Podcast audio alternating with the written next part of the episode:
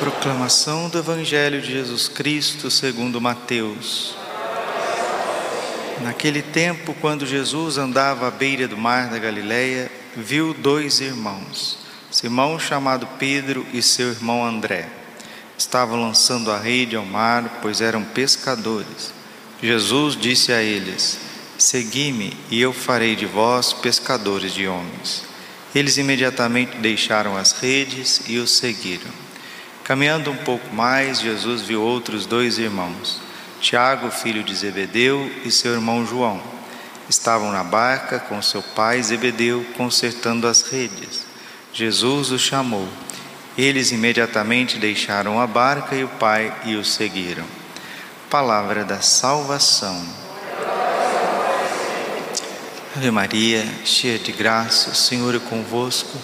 Bendita sois vós entre as mulheres, bendito o fruto do vosso ventre, Jesus.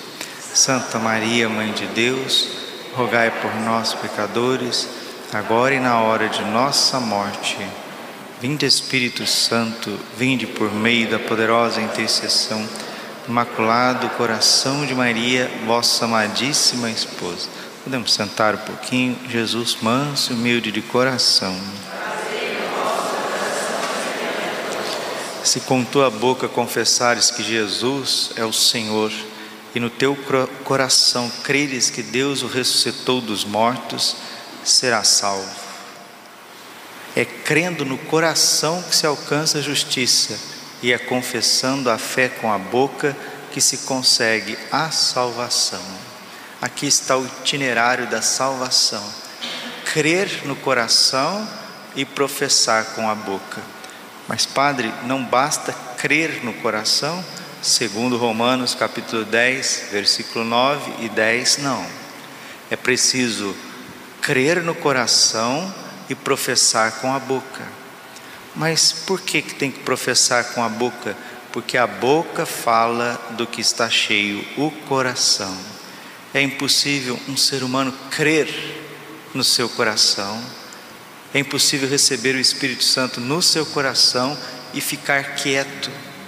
Um dos motivos do mundo estar padecendo de luz, padecendo de virtudes, padecendo de verdade, é porque os cristãos, eles não anunciam o evangelho. Se todo batizado fosse um evangelizador, fosse um apóstolo, fosse um transmissor da boa nova, o mundo não estaria do jeito que está. Com tanto relativismo, com tanto indiferentismo, com tanta maldade, com tanta ideologia, com tanta desesperança. Por que, que o mundo padece de um alimento sólido, vivo e verdadeiro? Porque os cristãos católicos, principalmente, não evangelizam as pessoas que fazem experiência da palavra de Deus, da Bíblia, e vão mergulhando na Bíblia, e vão lendo a Bíblia, e vão meditando a Bíblia, e vão estudando a Bíblia, se tornam evangelizadores. Podem ver, aqui eu não estou elogiando os protestantes e aqui criticando os católicos, não é isso que eu estou fazendo. Mas os protestantes evangélicos eles sabem onde, onde está os versículos bíblicos, os trechos da Bíblia, eles sabem e eles anunciam. Muitos deles anunciam. Muitos deles são chamados até de, de, de chatos, de impertinentes, que ficam sempre falando as coisas para os outros. O católico não precisa ser impertinente, não precisa ser chato, não precisa ser fundamentalista, né? Não precisa ser um radical, um extremista exagerado, não é nada disso, mas é simplesmente transbordar de dentro as palavras de Deus, pois a Escritura diz: todo aquele que nele crê não ficará confundido. Portanto, não importa a diferença entre judeu e grego, todos têm o mesmo Senhor, que é generoso para com todos aqueles que o invocam. De fato, todo aquele que invocar o nome do Senhor será salvo. Mas como invocá-lo sem antes crer nele? E como crer sem antes ter ouvido falar dele? E como ouvir se alguém não prega? E como pregar se não for enviado? Para isso é que está escrito: quão belos são os pés do mensageiro daqueles que anunciam a boa nova. Mas nem todos obedecem à boa nova, pois assim diz Isaías: Senhor, quem acreditou na nossa pregação? Logo a fé vem por ouvir a palavra de Deus. Então pergunto: será que eles não ouviram? Certamente que ouviram, pois a voz deles se espalhou por toda a terra e suas palavras chegaram aos confins do mundo. A igreja está colocando nas, na boca de São Paulo, aqui aos Romanos, o itinerário do apostolado. Para que haja um apóstolo, apóstolo, ele primeiro precisa ser chamado. Vem. Primeiro ele precisa ser chamado. Uma vez que ele é chamado, ele é formado outra vez que ele é formado, ele é enviado, e outra vez que ele é enviado, ele é capacitado. Foi isso que Jesus fez com Santo André. Hoje é dia de Santo André apóstolo, chamado Protocleto. Que isso, padre? Protocleto, o primeiro chamado, foi o primeiro apóstolo a ouvir a palavra do Senhor. Aqui as coisas não se perdem, porque André, ele era como seminarista na escola de São João Batista. Ele fazia parte dos discípulos de São João Batista e São João Batista já vinha preparando muito bem os seus discípulos para acolher o Cordeiro de Deus, aquele que tira o pecado do mundo. Passando na região de Betsaida, André viu Jesus, certamente apontado por São João Batista, e foi até Jesus. E uma vez que ele viu Jesus, o coração dele bateu forte, o coração dele queimou e ele não foi para casa para ficar é, pensando no que ele poderia ser, em quem ele deveria ser, porque ele recebeu uma graça especial, ele não ficou no narcisismo, ele não ficou voltado a si mesmo. Aí que está a, a lógica, aí que está a marca daqueles que fizeram uma experiência autêntica de Deus não conseguem guardar para si. É isso que a, é isso que a Bíblia está nos dizendo. É isso que essa liturgia está nos dizendo. É impossível encontrar Jesus e não levar Jesus para o próximo. A primeira coisa que Santo André fez foi pegar o seu irmão São Pedro, São Pedro apóstolo, e levar esse presentão para Jesus. É até engraçado, né? São Pedro vai ser um presente para Jesus um presente que vai dar um trabalho para Jesus, desde o início que Santo André o apresentou, até quando São Pedro foi ser crucificado de cabeça para baixo em Roma. Ali São Pedro teve seus altos e baixos, altos e baixos, seus atropelos, suas quedas, suas dificuldades mas caindo, levantando, atropelando, se ali antecipando a Jesus em muitas coisas e cheio de vontades e desejos, São Pedro nunca deixou de seguir Jesus. Que você também, assim como Santo André e assim como São Pedro, cheio de atropelos, cheio de, de marcas, cheio de quedas e às vezes até tropeções, que você também não deixe de seguir Jesus. Santo André, depois de Pentecostes, foi para a região do Mar Cáspio, o Mar Negro, ali na fronteira com a Rússia, né?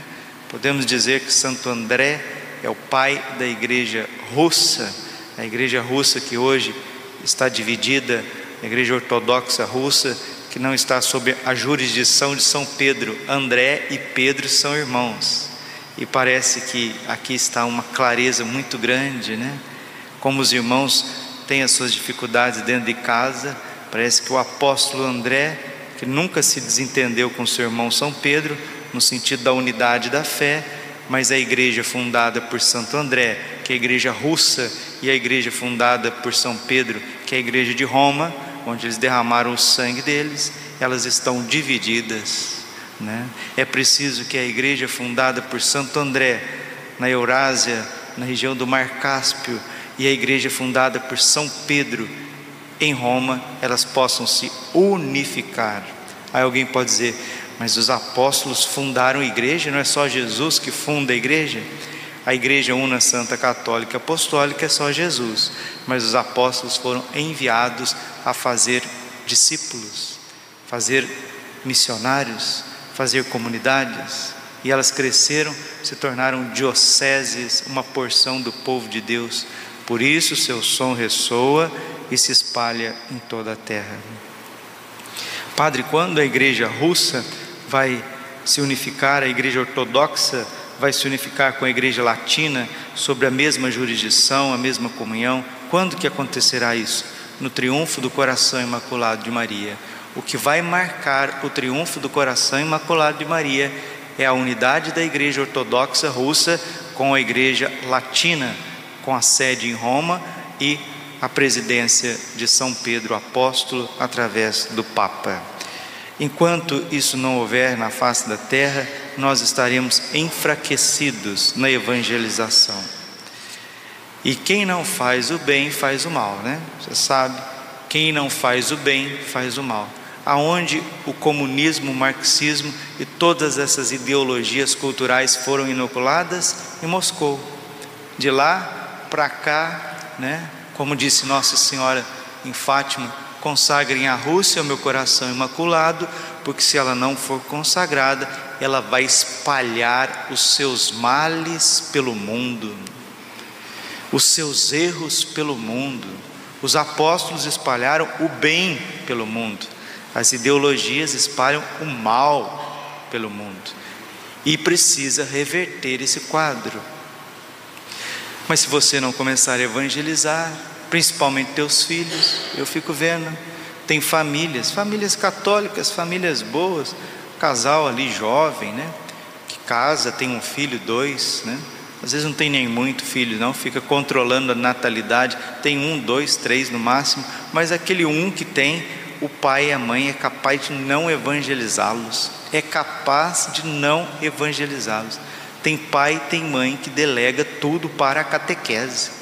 É a tia, é a tia lá da catequese que tem que ensinar o meu filho os mandamentos, os sacramentos, os mistérios do terço, os evangelistas, quantos são os livros da Bíblia, quais são os nomes dos apóstolos, sempre é a tia, é a tia que tem que falar da Eucaristia, falar da Crisma, né? sempre é a tia, a tia. Então o que, que a senhora está fazendo? Mamãe, o que, que o senhor está fazendo, papai? Ah, eu tenho que dar o pão de cada dia, porque se eu não trabalhar, quem que vai pagar a conta nessa casa aqui? E se eu não sair cedo, quem que vai pagar a conta nessa casa? Quem que vai pagar a conta desta casa? É isso mesmo, quem que vai pagar a conta desta casa que vivemos, chamado planeta Terra? Se fôssemos evangelizadores, as coisas seriam totalmente diferentes. Padecemos de virtude. Papa Bento XVI, em 2005, no funeral do Papa São João Paulo II, disse que nós vivemos debaixo de uma ditadura do relativismo, que é crime ter uma clareza naquilo que se crê, naquilo que vive, enquanto os católicos forem omissos, infelizmente, o mal e a ideologia estará por todo lado. Santo André derramou o sangue dele e é famoso o jeito que ele morreu, né? Morreu em forma de uma cruz em X, uma cruz em X. E diz a tradição que antes dele ser crucificado, ele disse essas palavras: Salve Santa Cruz, tão desejada, tão amada, tira-me do meio dos homens e entrega-me ao meu Mestre Senhor para quem eu dei a ti a minha vida e receba o que por ti me salvou. Tira-me do meio dos homens e entrega-me ao meu Senhor e Salvador. É isso mesmo. A cruz nos tira do, do meio dos vícios dos homens, da maldade, dos erros, da ideologia.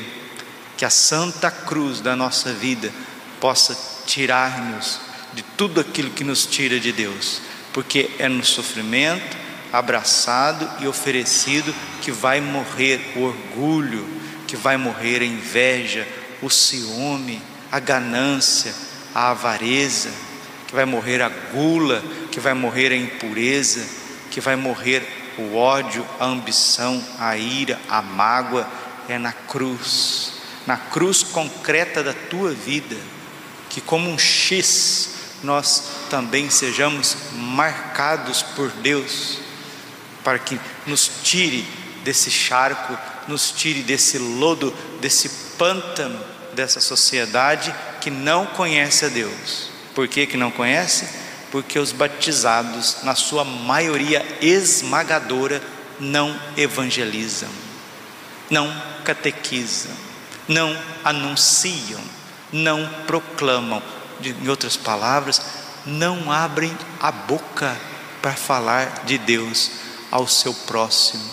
O seu som ressoa e se espalha em toda a terra, que o som do Evangelho possa ser ouvido através da sua boca, porque um dia, quando nós formos prestar contas a Deus da nossa vida, Jesus vai perguntar assim para mim e para você: Você fez algum discípulo?